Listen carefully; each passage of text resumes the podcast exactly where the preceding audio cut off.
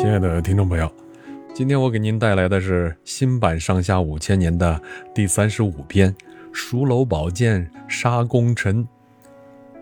越国的大臣文种啊，一面帮助吴王增强国力，一面又想方设法削弱吴国的力量。他知道吴王夫差为了自己尽情的享乐，在建造姑苏台，就派人送去许多巨大的木头啊，使建筑规模更加的扩大，消耗了吴国大量的人力和物力。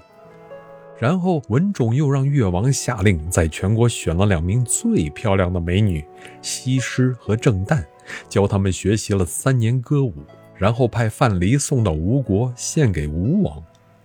吴王得了美女，整天与西施在姑苏台游玩享乐，将国家大事啊忘得干干净净。文种一见两条计策都成功了，又使出了第三条削弱吴国的计谋，以饥荒为名去向吴王借了一万石粮食。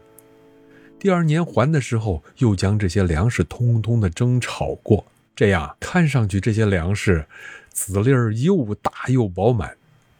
夫差以为越国的粮食品种好，就下令分发给百姓做种子。结果这些种子一颗也不长，吴国的粮食就大为减产，并闹起了饥荒。老百姓对吴王的怨气也越来越大。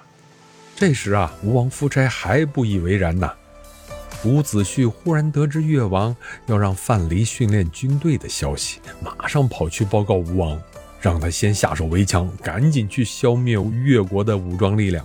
可伯嚭却为越王辩解说：“训练士兵，防止国内的盗贼，没有什么可大惊小怪的。”于是吴王不但不对越王采取防卫措施，反而决定北上出兵伐齐。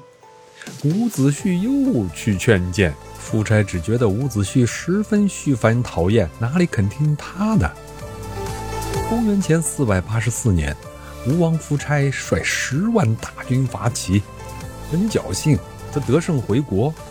于是啊，在文台设宴庆贺，越王勾践也率领越国的大臣赶来祝贺。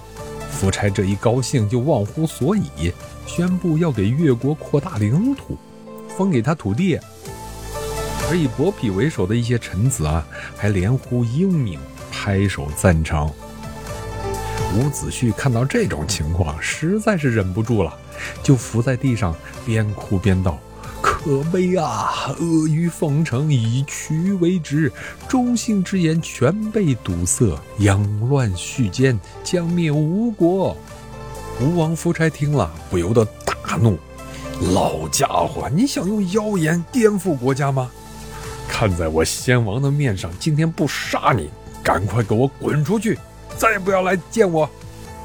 伯嚭一心想害死伍子胥，自己当相国，就火上加油的造谣说：“大王，伍子胥反对伐齐，盯住越王不放，实际上早就与齐国有勾结啊，企图出卖吴国。”于是夫差不做调查，就派人给伍子胥送去一把蜀楼宝剑，逼他自杀。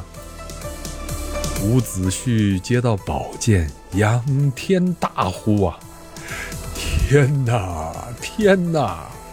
我为吴国出生入死，打下江山，今天却被赐死。”他又回头对家人说：“我死后可将我的眼睛挖出来，挂在东城门上，我要亲眼看着阅兵打进城来。”说罢，就挥剑自杀了。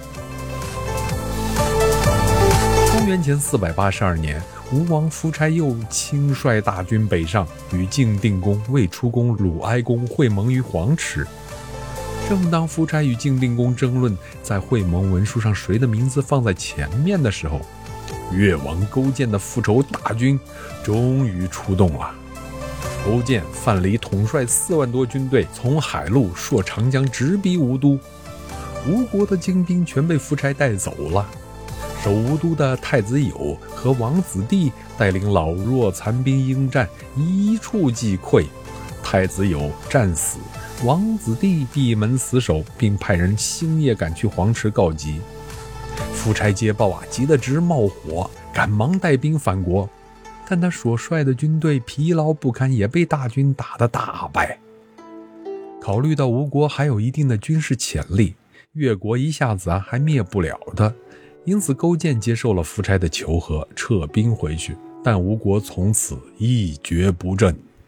公元前四百七十三年，勾践又率大军伐吴，越军在吴都城外筑城围困，夫差走投无路啊。只得派王孙洛去向勾践求和。王孙洛说的很可怜，哀求勾践像当初越王复吴的条件一样赦免吴王。勾践有些心动了，但范蠡坚决不同意。吴国的使者往来求了七次，都被拒绝了。最后，越军破城，伯嚭投降了越王。夫差带着三个儿子逃出了城外。刚到阳山，勾践和范蠡、文种带军队又围了上来。夫差知道再也没有生的希望了，只得拔剑自刎而死。越军的统帅范蠡早就看出越王勾践是个心胸十分狭窄的人，只能与他共患难，不能与他同欢乐的。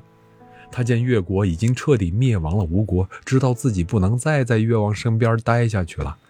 于是他便在私下里对文种说：“啊，自古以来的官场上有一条教训，那就是敌国破，谋臣亡；高鸟尽，良弓藏；狡兔死，猎狗烹。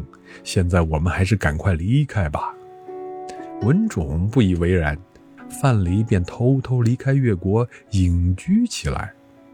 果然，在范蠡出走后不久。越王勾践害怕文种在国内的威望超过自己，赐他一把宝剑，逼他自杀了。据说这把宝剑就是吴王夫差让伍子胥自杀的那把蜀楼宝剑。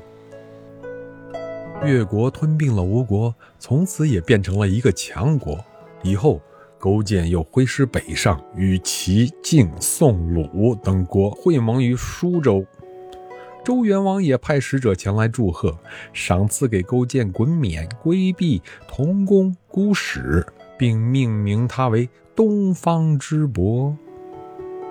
好了，听众朋友们，明天我将继续给您带来的是新版《上下五千年》的第三十六篇《墨子主张兼爱》，欢迎大家到时候收听，再见。